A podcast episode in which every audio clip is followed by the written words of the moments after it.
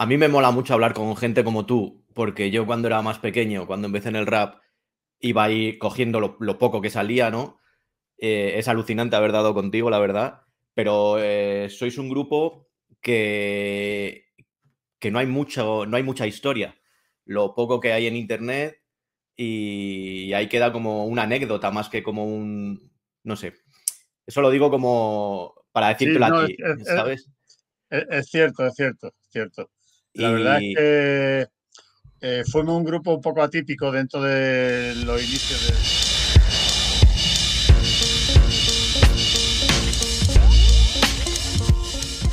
rap en España, porque el inicio del rap en España, que se dio de la mano de, aparte de nosotros, el Sindicato del Crimen y DNI, quiero recordar, que eran los más potentes, era un rap más, más austero, más, más breakbeat, eh, y nosotros íbamos en una onda un poquito más evolucionada, quizás porque yo venía de Suecia, de vuelta de Suecia, y nuestra onda era más parecida a, los inicios de la soul o Younger Brothers. Vale, mira, vamos. Y, espera un momento. el hip hop. Eh, antes, antes de, meternos con raperos del sur y demás, voy a, eh, como hago todas las entrevistas, le hago trayectoria, ¿sabes? Para ir avanzando y para, y para ir llegando a las cosas. Eh, yo quiero primero con la primera pregunta a todo el mundo: ¿cuál es el, cuál, ¿cuál es el primer recuerdo que tienes relacionado con el hip hop? Bueno, el primer recuerdo relacionado con el hip hop fue un concierto de Public Enemy que vi en el año 81 en Estocolmo, que fue cuando decidí que me flipaba el hip hop. Tocaron Public Enemy y el Cool G. Pero tú no naciste en España. No, yo nací en España, pero yo emigré. Yo emigré. A mí me cerraron una discoteca eh, en el año 80 y decidí me fui a Berlín y de Berlín luego me mudé a Estocolmo y en Estocolmo me quedé unos cinco años. Y, bueno, yo venía de un mundo de guitarreo, me gustaba muchísimo el funky, por supuesto, pues yo pinchaba en una discoteca eh, y el funk, pues el, el, rey de las pistas de baile, pero me gustaba muchísimo el guitarreo, la música garaje, eh, no tanto el pop, ¿no? Un guitarreo más duro. Y, y cuando llegué a, a, Berlín, el guitarreo, bueno, fue, me hice amigo de Nick Cave, de, de Blixa, del guitarrista Nick Cave, seguía en el mundo del garaje pero luego cuando llegué a Suecia, Suecia estaba muy influenciada por la música americana y, descubrí el, el Y bueno, me pareció, después de los Beatles y la música electrónica, una nueva revolución, porque era otra forma de hacer música a, partir de los platos. Ya te digo, yo vi a Public Enemy y, y a El Cool cuando el sample todavía no estaba eh, en auge y todo salía de Terminator X del DJ de, de G y aquello era bestial yo fue bestial. Me impactó tantísimo, me fui a las tiendas de discos y, empecé a comprar discos de rap y de hip hop y, bueno, y fue cuando me los traje a España y eh, cambió mi visión de la música. ¿Y qué había allí en Estocolmo y eso relacionado con el hip hop? Todavía no habría mucho, ¿no?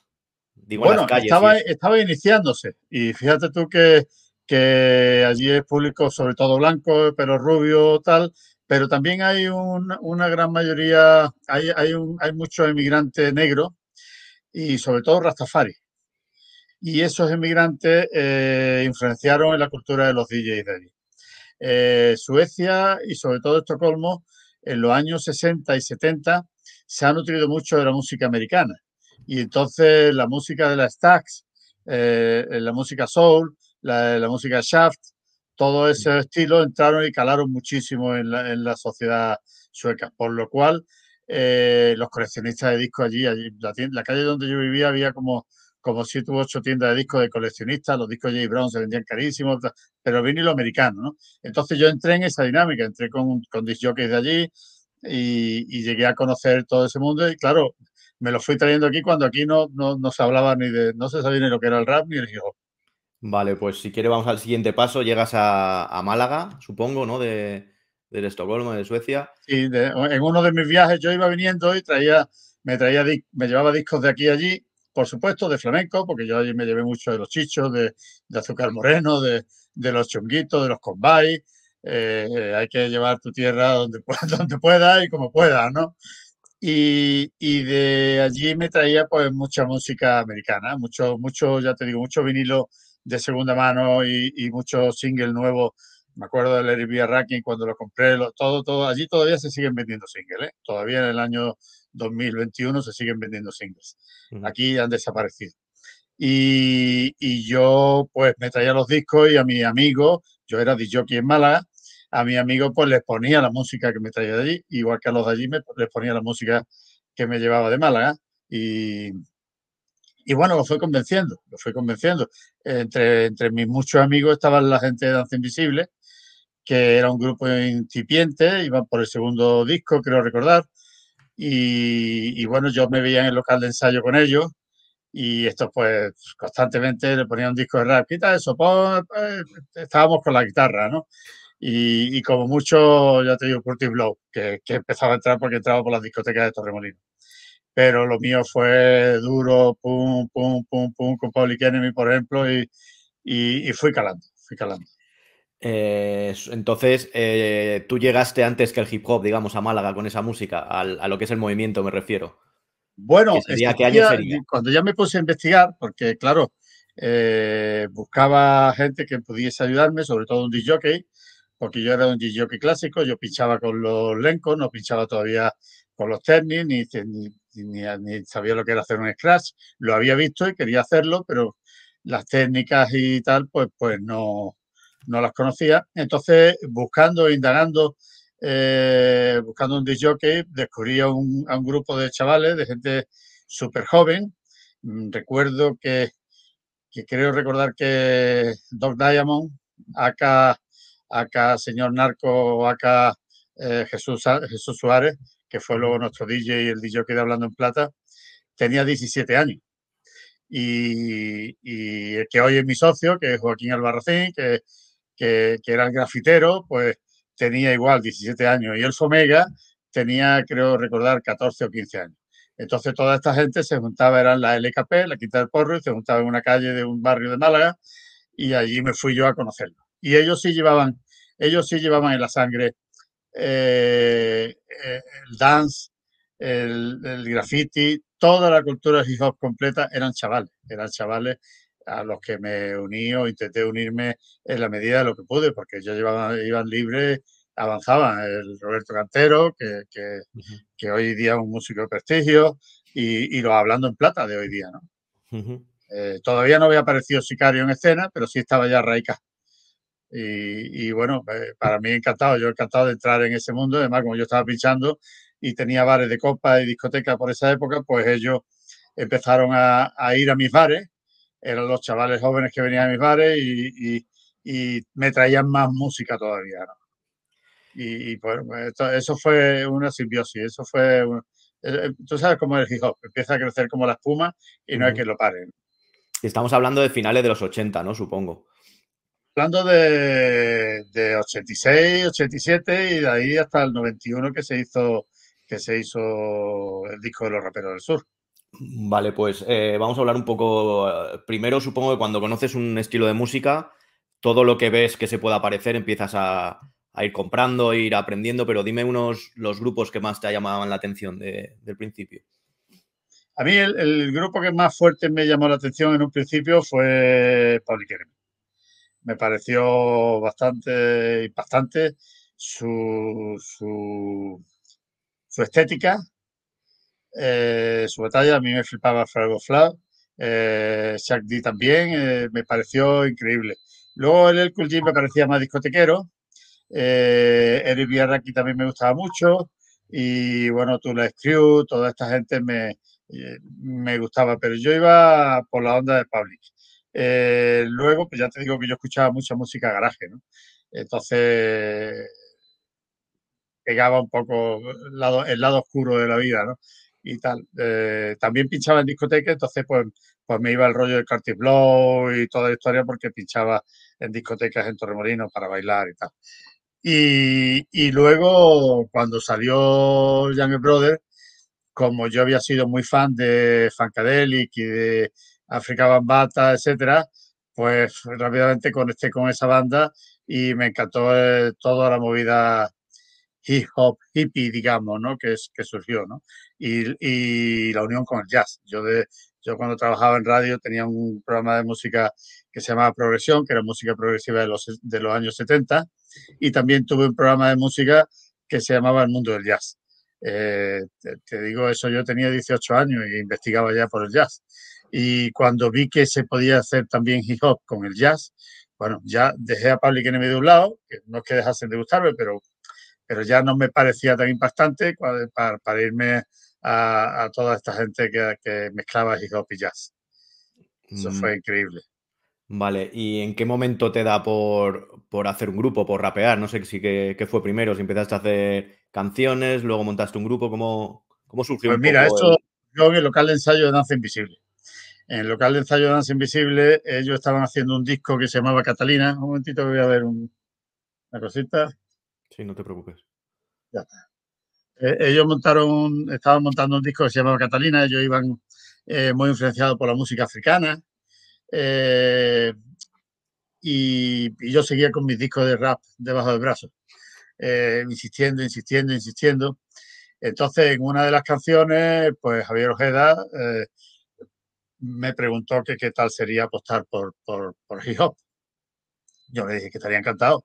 entonces, allí había dos, viejos amigos, eh, Guillermo Moreno, Willy, Willy Aguilí y Miguelón, que estábamos siempre allí pues en el local de danza, lo típico con las litronas, echando el rato y ideamos un, rap, ideamos una letra, eh, se la planteamos a, bueno, la ideamos junto con Javier Ojede, con el letrista de danza, con Rodrigo Rosado. Y la planteamos a la banda, la banda tuvo muchas dudas, eh, la compañía de discos se negaba, les parecía algo como un sacrilegio meter en un disco de danza un rap, pero la verdad es que fue, yo creo que fue el gran éxito de ese disco de danza, porque, bueno, la canción Catalina vendió, pero la canción Naturaleza Muerta fue la que pegó el pelotazo. Y, y a raíz de Naturaleza Muerta, como nos teníamos que poner un nombre, nos pusimos el nombre de los raperos del sur y, y, montamos un grupo nosotros. Eh, los mismos danza nos alquilaron un local de ensayo, primero nos lo cedieron y luego nos lo alquilaron y ahí empezamos a ensayar, compramos dos técnicas y ahí localicé a, Doc Diamond, al señor Narco, que se vino a pinchar con nosotros. Vale, eh, cuéntanos un poco cómo fue el, grabar con Danza Invisible y, luego creo, yo el, primer recuerdo que tengo vuestros, vuestro es en, en, la televisión, Danza Invisible, y de repente los raperos del sur, que me quedé ahí un poco diciendo, ¿Cómo puede ser, no conocía, yo no seguía Danza Invisible ni nada, o sea, sí los conocía, claro, pero no, no esperaba que salierais vosotros. Y a partir de ahí supongo que estaríais también de gira o hicisteis varios conciertos con ellos. ¿Cómo fue primero la grabación y luego Nosotros hicimos, una gira, bueno, eh, eh, con Danza Invisible la verdad que lo pasamos pipa. Eso fue un rollo de amistad y de fiesta. Eh, nosotros en realidad cantábamos un minuto y medio en la actuación de Danza Invisible, o sea que era, pero, pero en camerino, eh, con nuestros amigos de danza y con, todos los, los, que llevaban el equipo, escenario, tal. bueno, aquello era una fiesta, cada concierto era una fiesta. Hicimos una gira de un año, un año y pico, y cada concierto fue una auténtica fiesta. Lo pasamos pipa, reventábamos, íbamos, íbamos rapeando por todos los, bares, las discotecas, a todas las tías que veíamos. Eh, era, era una revolución. Entonces ellos estaban con nosotros cada vez más metidos. El bajista de danza, Chris, Chris Navas, se metió muchísimo en, la cultura del hip hop eh, y, conectó muchísimo con nosotros. Y de hecho fue el, benefactor, el primer benefactor de los raperos del sur como banda, porque él, él que tenía el Atari en su casa y tenía el mini estudio, pues me invitaba a su casa, me enseñó a usar el Atari, eh, compuso las primeras canciones de los raperos del sur conmigo. Y, me dio alas para volar y componer y me enseñó a, producir por mí mismo, a intentar producir por mí mismo. Y, esa fue la historia. Fue un año y medio de, conciertos muy divertidos. Nos recorrimos la, geografía española eh, y, sobre todo, tanto en el norte como en el sur, porque los extremos se tocan, nos aceptaron muy, muy, muy bien. Entonces ya te digo que acababa, acababa cualquier concierto y venía la gente a, a conocer a los raperos del sur y, es que esta gente son muy divertidos y bueno, lo típico hip hop, que improvisan luego en cualquier bar, en cualquier discoteca, la gente, ah, pues sigue, ahora tal, pues. y estaba muy bien, estaba Luego ya con el grupo nuestro, pues hicimos casi tres años de gira, dos años y pico. Vale, pues vamos al, disco. Bueno, yo lo tengo, lo tengo desde hace un montón. Eh, para que no lo haya escuchado, no sé si tú o alguien lo ha subido hace poco en Spotify, ¿no? No sé quién lo ha subido, estoy, intentando enterarme quién lo ha subido. Pues, pues entérate porque seguramente tendrás que, poner tu nombre o, hacer algo. Pero bueno, que está guay que se pueda escuchar porque ha habido mucha gente que me ha preguntado mucho tiempo y era imposible conseguir, conseguir el disco, era bastante difícil.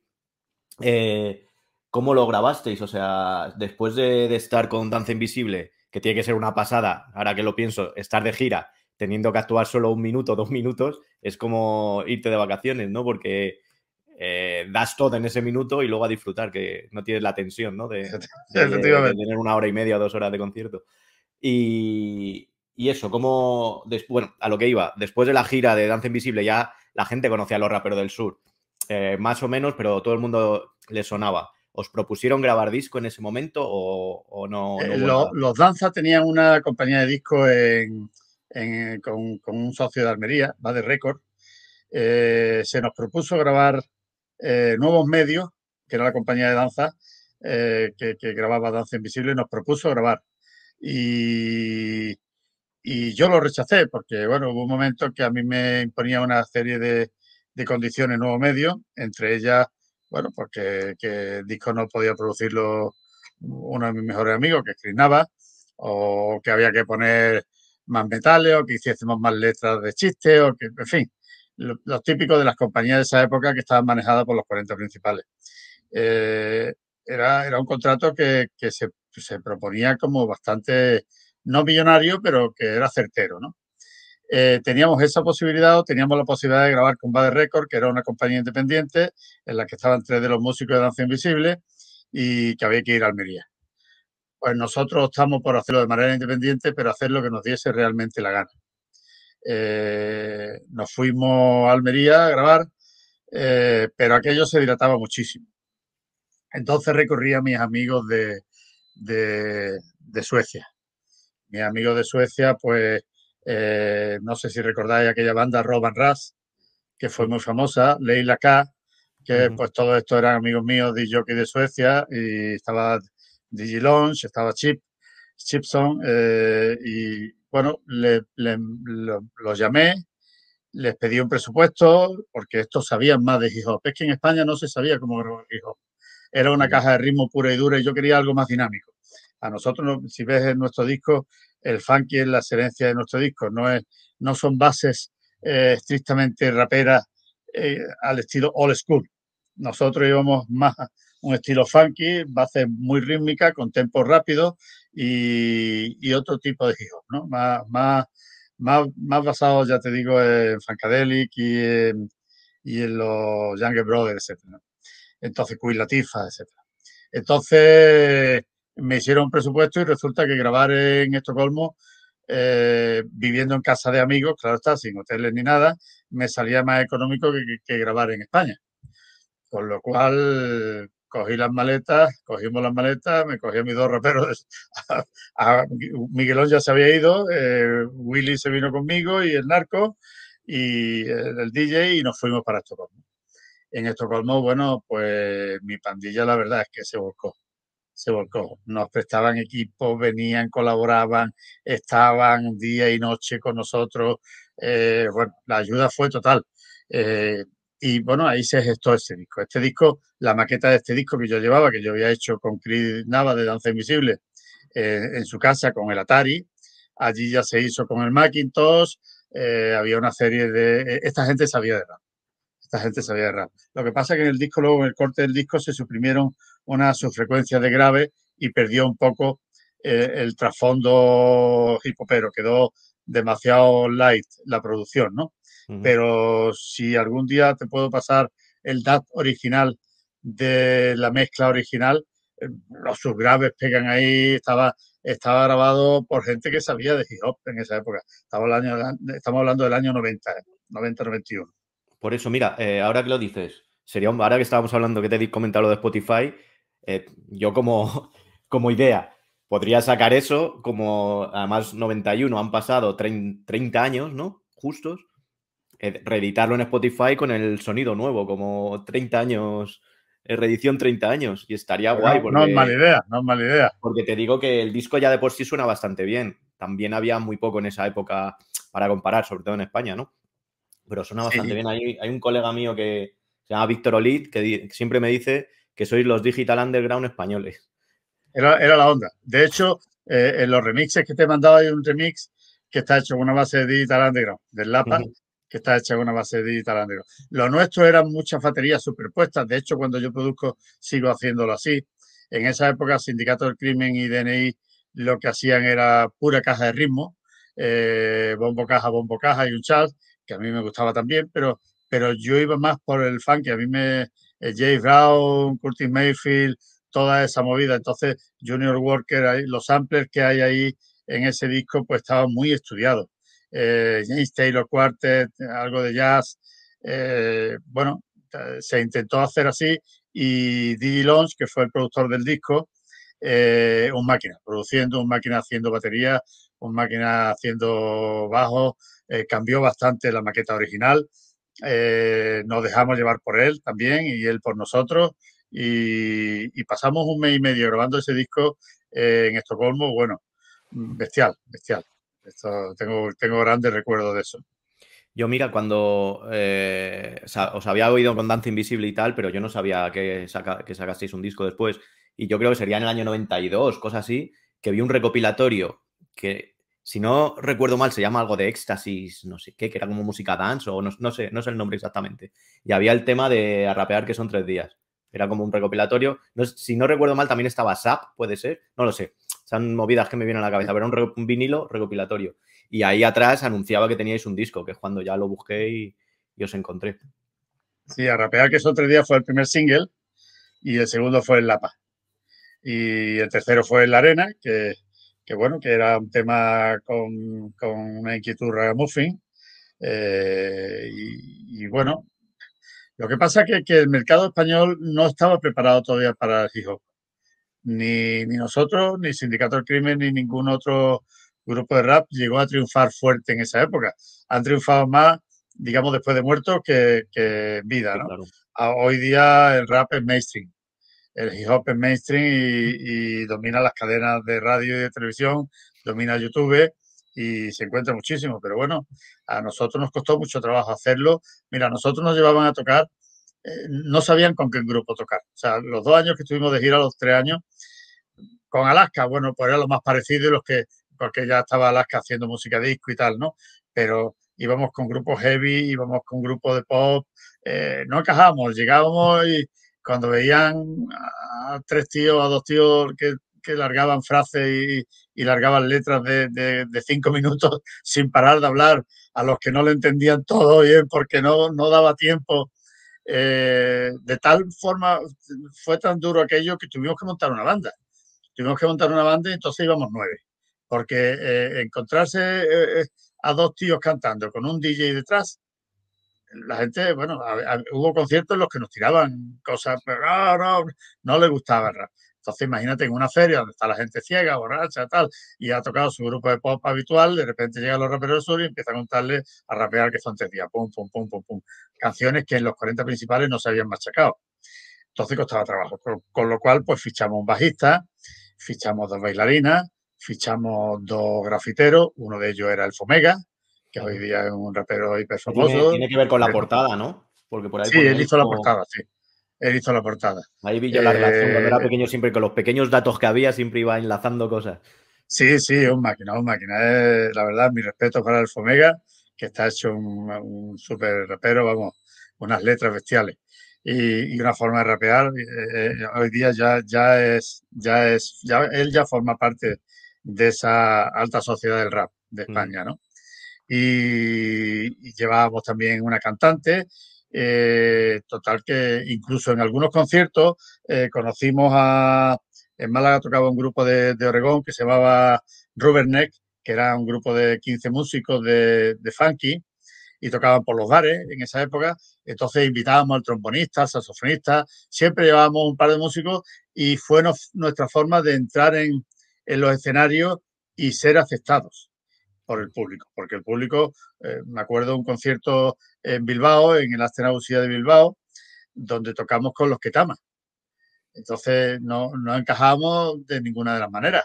Eh, pero claro, cuando la gente vio que empezábamos, empezamos tres personas en el escenario, pero cuando acabamos éramos nueve y ya tenían diversión, ya empiezan a mirar otras cosas, ya no solamente escucharte, ¿no? Pues, pues se aceptó bastante. Esa fue nuestra forma de entrar en los escenarios, en el directo, que era lo más divertido del rap, el directo, ¿no? Claro. Eh, y luego o sea, publicáis eh, por un sello español, creo, el, el, disco en la rapear que son tres días. Eh, ¿Qué repercusión tiene a nivel mercado? Bueno, la verdad es que el disco tuvo poca repercusión, no tuvo mucha. Estamos hablando de una compañía independiente, una compañía que quebró unos tres años y medio más tarde, cosas así. Eh, el single, a rapear que son tres días, sí tuvo repercusión. Eh, estuvo en televisión, varias, varias televisiones, salimos. Eh, el disco se vendió bastante en el norte de España, es alucinante, y en la zona de Andalucía, sobre todo Cádiz. en Galicia, Anson Reisa nos llevó a Galicia a su programa porque flipaban con nosotros, en San Sebastián flipaban con nosotros. Mm, algo en Cataluña, menos, pero sobre todo, ya te digo, los dos, los dos extremos de España fueron donde más se vendió el disco. Luego la compañía quebró, el disco se fue perdiendo, nosotros hicimos remezcla, sacamos single aparte y, y bueno, tuvo una cierta repercusión. Nos dio posibilidad de, volver a recorrer España con nuestra propia banda. Lo que pasa que, que, bueno, no era, no nos daba la posibilidad de vivir de esto. ¿no? Y entonces, eh, por lo que veo, pues una banda normal de música, con su sacando su trabajo, girando, que no creo que fuera fácil en, esa época que había grande industria musical, ¿no? No es como ahora que es todo más háztelo tú mismo. Eh, eh, sacáis el disco, hacéis la gira y, se acaba el grupo o seguís vosotros queriendo sacar otro, no sé, ¿cómo, Sí, no, nosotros volvimos a Suecia, hicimos el remix del Lapa, porque era una de nuestras canciones favoritas. Eh, luego sacamos otro disco, un single que se llamaba La Barra del Bar, porque como yo seguía con discoteca y con bares de copa, pues seguíamos muy unidos al mundo de la noche y del ocio. Eh, hicimos La Barra del Bar, eh, seguimos trabajando, hablando en plata, o sea, lo que era Nación Sur, los antiguos hablando en plata, iban creciendo como banda, ya sacaban sus maquetas. El narco, nuestro DJ estaba con los dos, había mucha más evolución. Lo que pasa es que, eh, hubo un momento que el grupo tenía que romper porque... Eh, un momentito. Sí, sí, no te preocupes.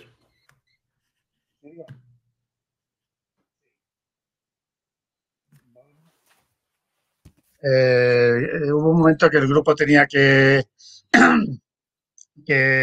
disolverse porque yo tenía otras inquietudes, yo había estado haciendo unas letras diferentes, bastante más serias, y decidí eh, seguir en solitario como Guru Jesús y, hacer eh, el proyecto que saqué que se llamaba en estado de coma.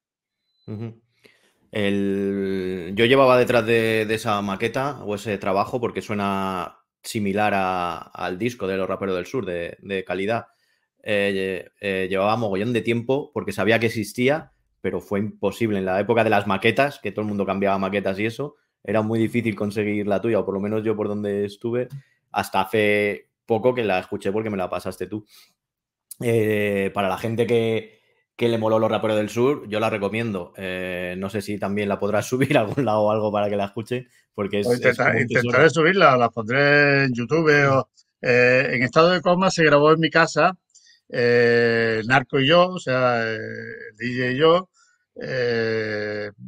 con, ayuda de algún, de algún, amigo, pero vamos, nosotros con un cuatro pistas y, un Atari. ¿eh? Eso fue todo lo que teníamos. Bueno, un sampler, un Roland DJ70 que, que había comprado. Y, mis letras ahí estaban mucho más comprometidas. Yo estaba trabajando en esa época en Málaga, en el bar Titaconchi, en la Plaza Mijana. Eh, veía de cerca el mundo de la droga, veía de cerca el mundo de, otro, otro mundo diferente, ¿no? y, quería retratarlo con las letras. Entonces, eh, para mí hay una canción ahí muy importante que es la de Crápula, que, la, letra te lo dice todo, ¿no? eh, vicio por vicio y ganas de ir para servicio y al fondo del precipicio un cartel muy oportuno si está al servicio del vicio que no sea solo de uno. De aquí no sale ninguno. Pues eh, era, era retratar la movida de, de, bueno, el falopeo que existía en aquella época y toda esa locura. Y, y de ahí surge el estado de coma. De ahí surge esa, esa, esa maqueta. Además, eh, creo que colabora Mr. Khan eh, con, con Vientos, con, porque ahí era músico, supongo. ¿De qué año es esa maqueta? Esa maqueta del año 95, 94, 95. Claro que pues, 95, 96, perdón. Ya estaba a punto de, dejar Nación Sur, eh, Mr. Khan. Yo creo que ya se dedicó más a, la música, que, que, por lo que veo es un músico de, de renombre. Eh, y también colabora en un tema eh, Elfo y Seco, que yo solo los había escuchado en Nación Sur y además solo en un tema de Nación Sur de, una de las maquetas. Sí, además un tema alucinante, con un sampler de King Crimson, de Robert Fripp, y el tema se llama Mentalcolízate. Y bueno, bestial, bestial, sí. Eh, ¿Qué relación tuviste aparte de, amistad con Nación Sur? O sea, ¿les, ¿les ayudaste de alguna forma ya que estabas tú metido en el mercado cuando ellos eran eh, bueno, a, Nación Sur no había que ayudarlos mucho. Eran, eh, ellos por sí mismos eran grandes estrellas y, muy buenos.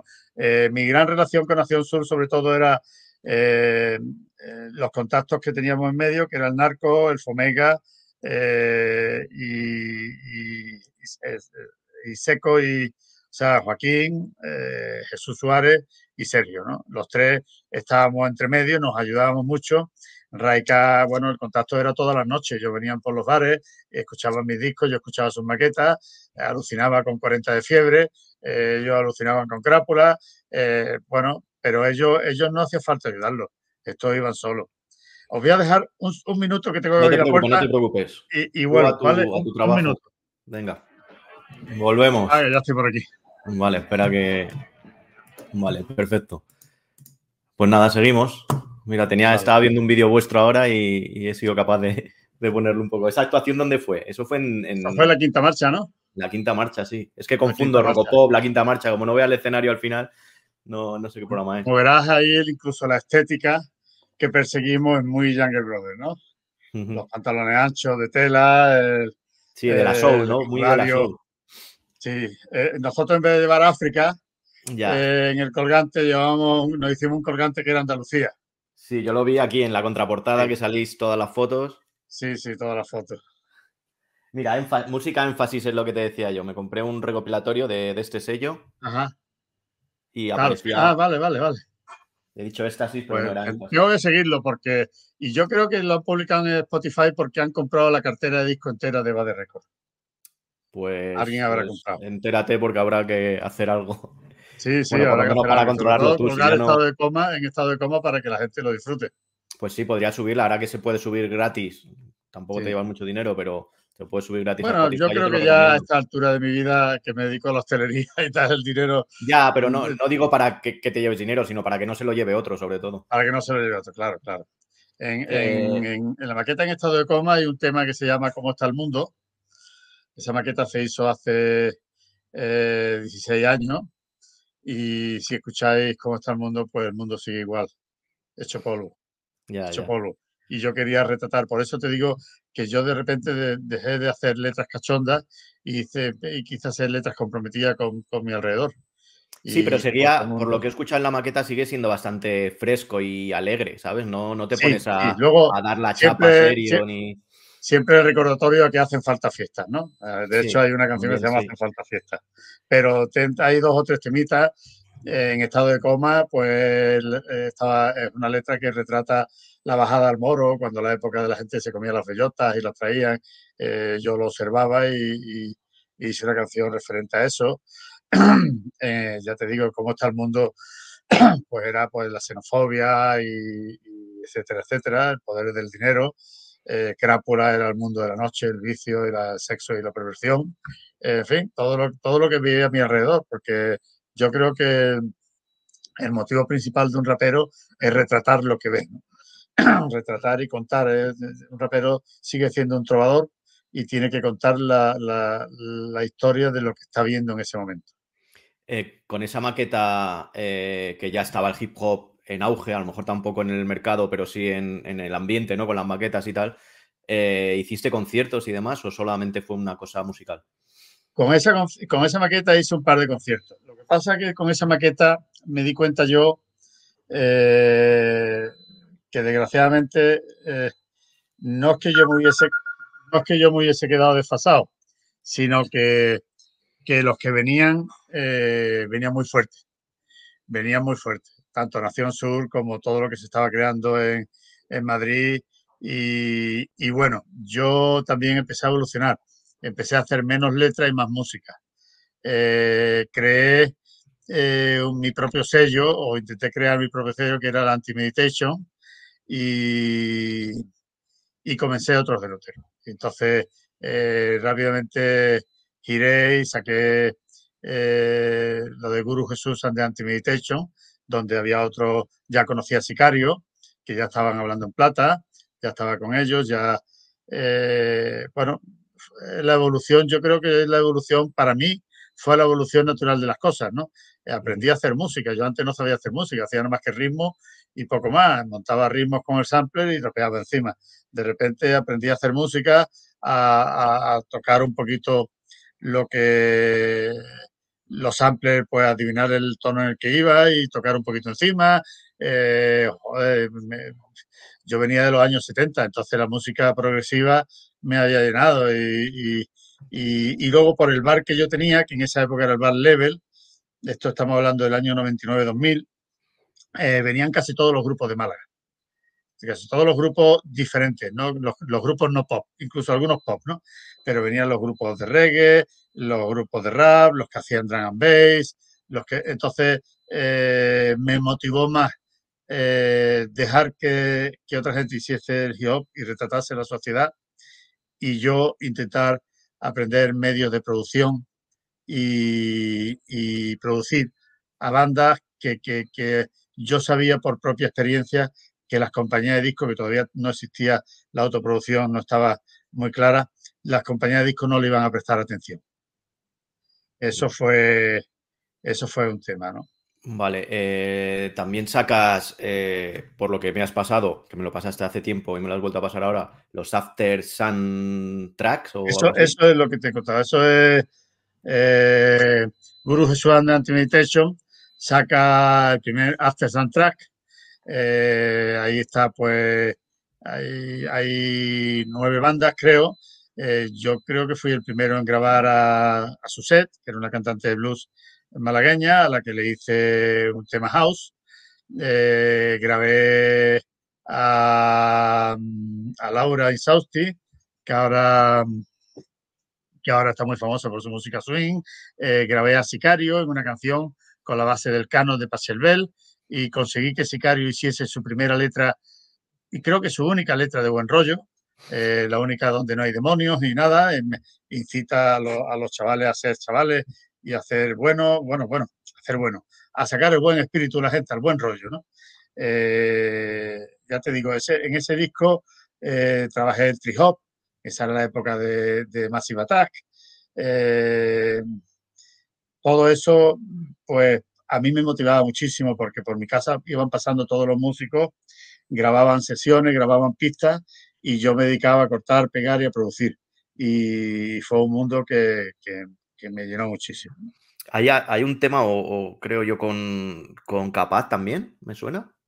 ¿O no? Con Capaz, no, con Sicario. Con Sicario. O conmigo cantando, con, eh, con el Fomega, también hay otro en el primer After Track. Eh, hay algunos del señor Narco, instrumental ya estaba la época del DJ Shadow, nosotros queríamos hacer música en ese estilo. O sea, yo creo que mi evolución siempre ha ido, dentro de la escena musical española, ha ido un poco por delante de lo que iba a pegar luego.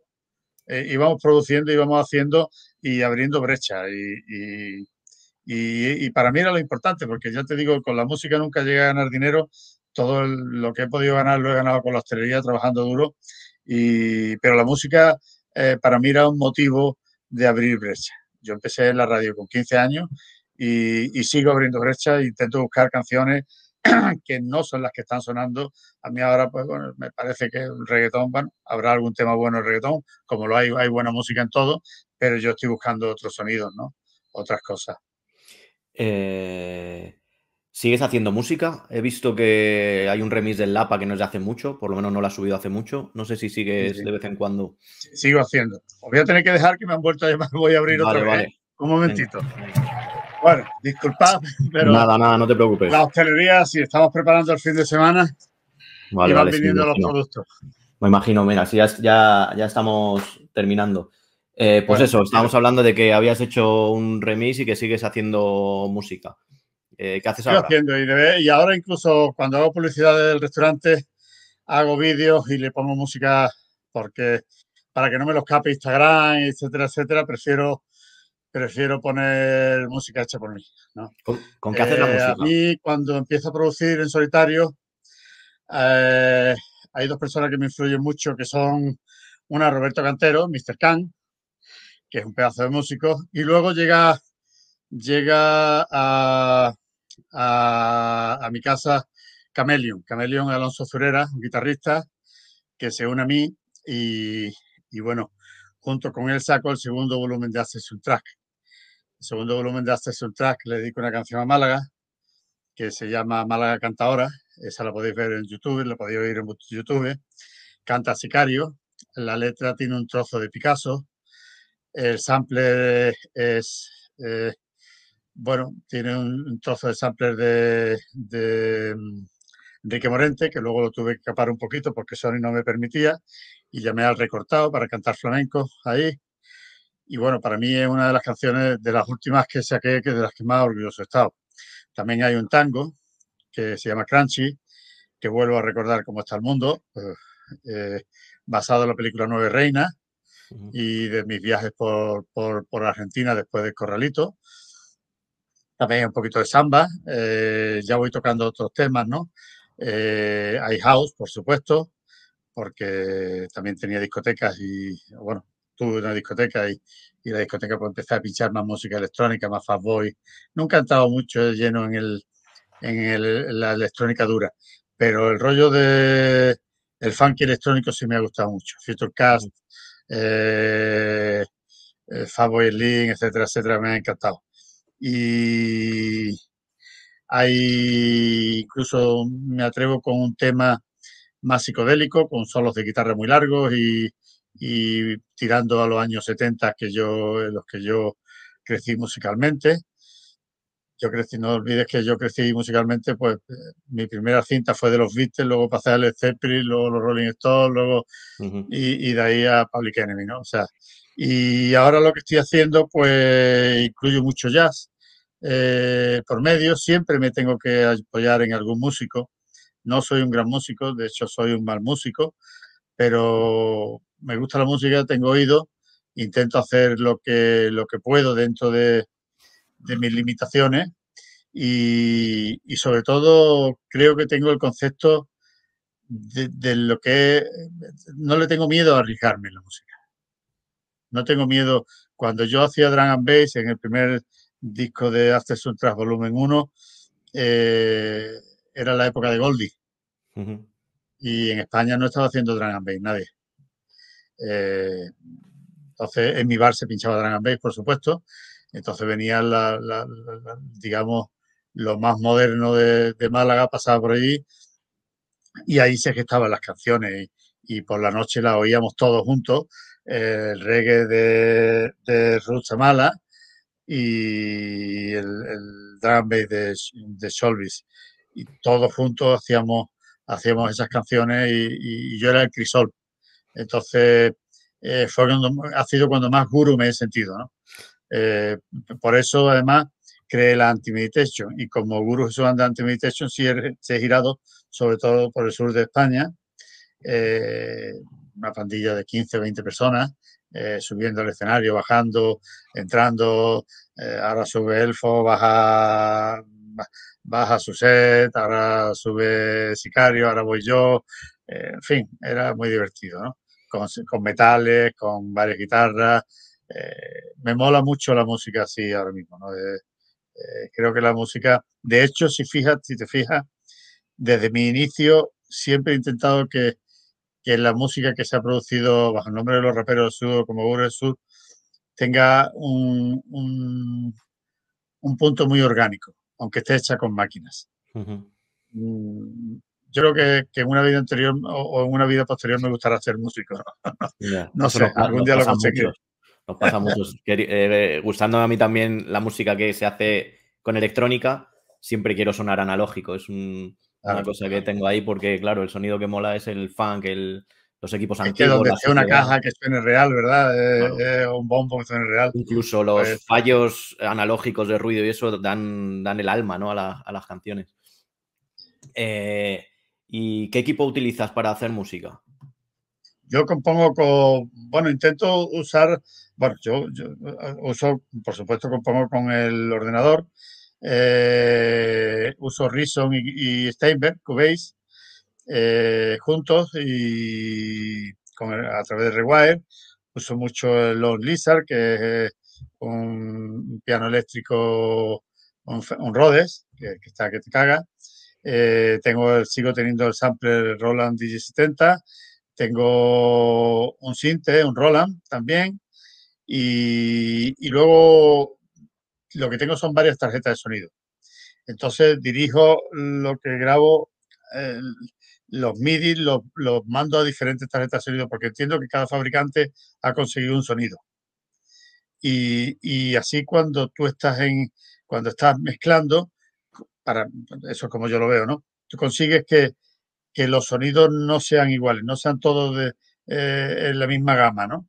Eh, si, haces una batería con una tarjeta de sonido y otra con otra y las superpones, eh, consigues que las dinámicas puedan ser un poco diferentes. y, si encima luego, como tú bien dices, le dices, bueno, dale realidad, ¿no? Cambia, que no vaya todo tan exacto, ¿no? bueno, consigues que, que, suene analógico.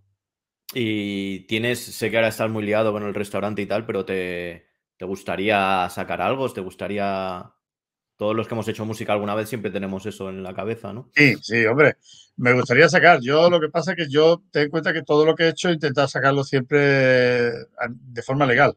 Hoy día te cuesta casi más, más dinero los autores que, que imprimir el disco, ¿no? Te haces un CD y haces mil copias, te cuesta 600 euros y sin embargo pagan mil de autores. ¿no? Yo nunca he visto volver los autores hacia mí, muy poco, muy poco ha vuelto. ¿no?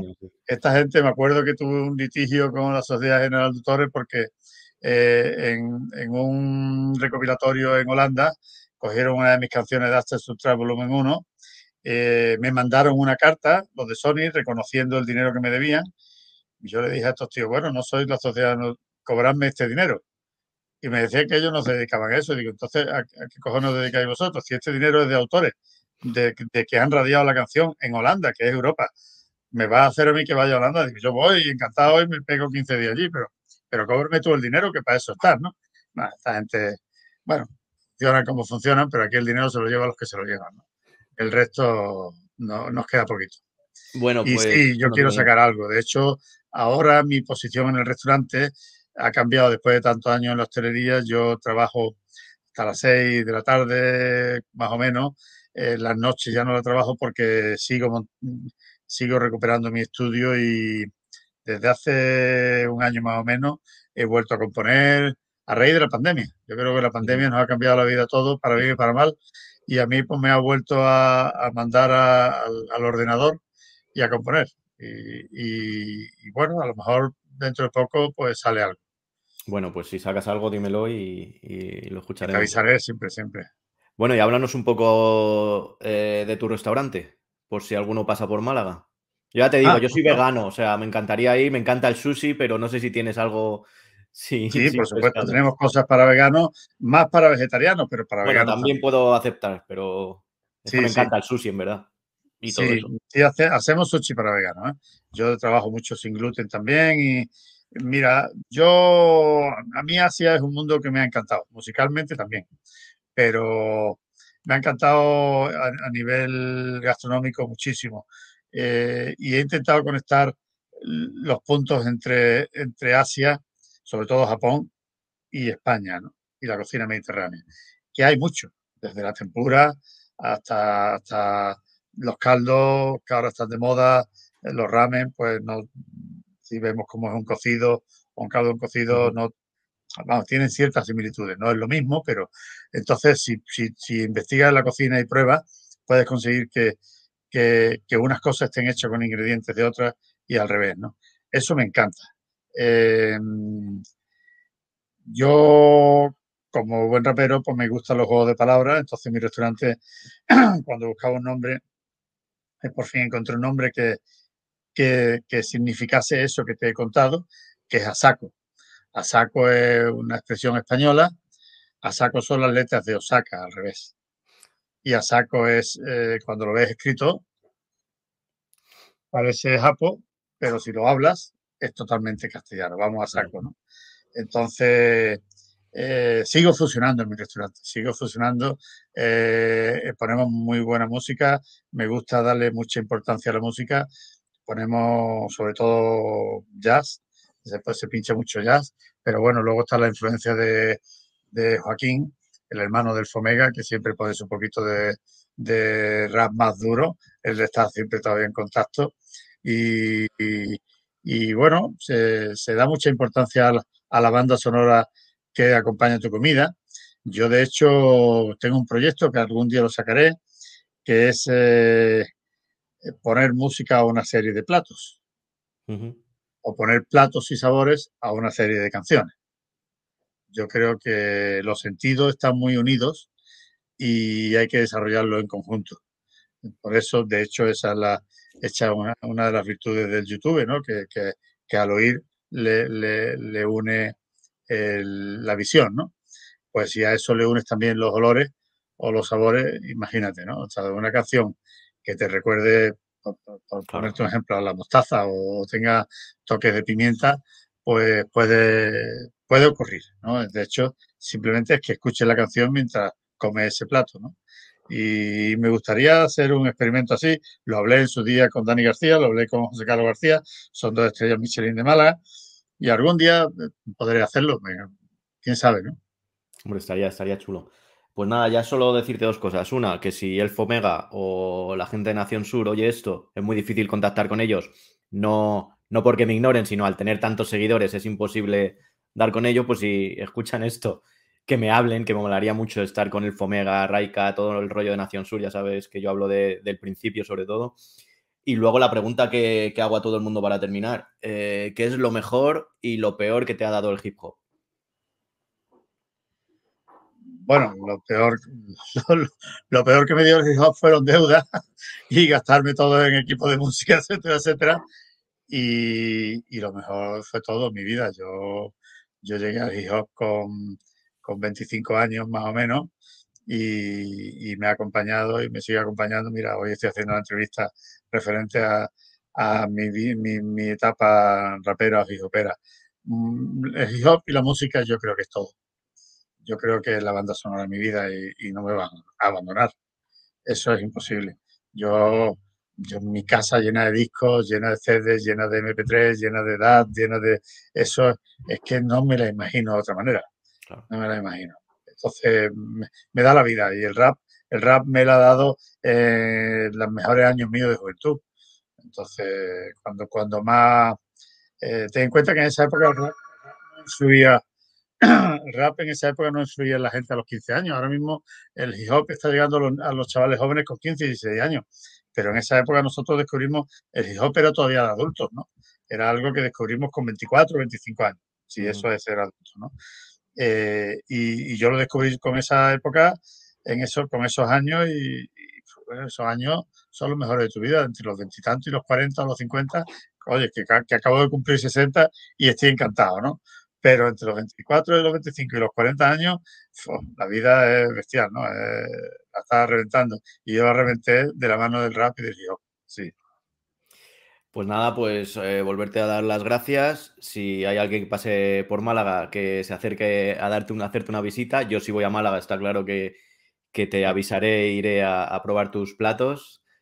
Y, nada, y, te animo a que subas tu música y que la podamos escuchar Sí, si pasa alguno por aquí, que, que, me lo recuerde y me bajo algunos discos que todavía me quedan algunos sueltos por ahí, porque yo cuando la época mía de Level, eh, como DJ también regalaba a todos mis clientes, hacía 1.500, 2.000 copias de algún disco mezclado eh, por mí y lo regalaba a los clientes. y tengo algunas todavía por ahí sueltas, o sea, que me lo diga, mira, vengo de, parte de Fatiga, que yo, yo le daré un disquito mezclado eh, para que se, divierta en casa. Pues nada, pues ya hablaré con, con Raika o con Narco, con el Fomega y ojalá estén dispuestos a charlar contigo. Ojalá, ya sabes que, mi intención no es, yo no quiero hacer nada, yo quiero hablar con gente que, cuente los inicios que creo que están muy, muy poco y muy mal datados. Y, lo que has dicho antes de la pandemia, yo eh, tengo dos hijos, no tenía tiempo para seguir haciendo música y tenía que estar enganchado de esto de alguna forma. Y mi forma, que no sé si, si hago un favor al hip hop o me lo estoy haciendo más bien a mí porque me encanta lo que estoy haciendo, eh, es hacer este tipo de entrevistas a gente que yo no te he visto nunca hablar de, los raperos del sur. No sé si supongo que en su época hablaste, pero no hay nada. Quien quieran informarse un poco más, es imposible eh, acceder a esa, historia, como tantos que estoy entrevistando. Y es un placer, un honor hablar con vosotros, conocer la historia y creo que es una historia que, quiere, que tiene que quedar retratada de alguna forma, ¿no? Y que no sea solo una portada de un disco como para muchos es Raperos del Sur, ¿no? O sea que, que nada, que muchas gracias y ala, te dejo para que empieces a, dar comidas. Venga, cuando la, cuando la cuelgues o la tenga editada, me avisa. Sí, sí, yo un poquito de bola y, y, oye, lo que estás haciendo está muy bien, ¿eh? Esto es como prácticamente como la serie Hip Hop Evolution de Netflix, pero. Lo de bajo presupuesto. Enhorabuena. Cuídate, un abrazo. Un abrazo.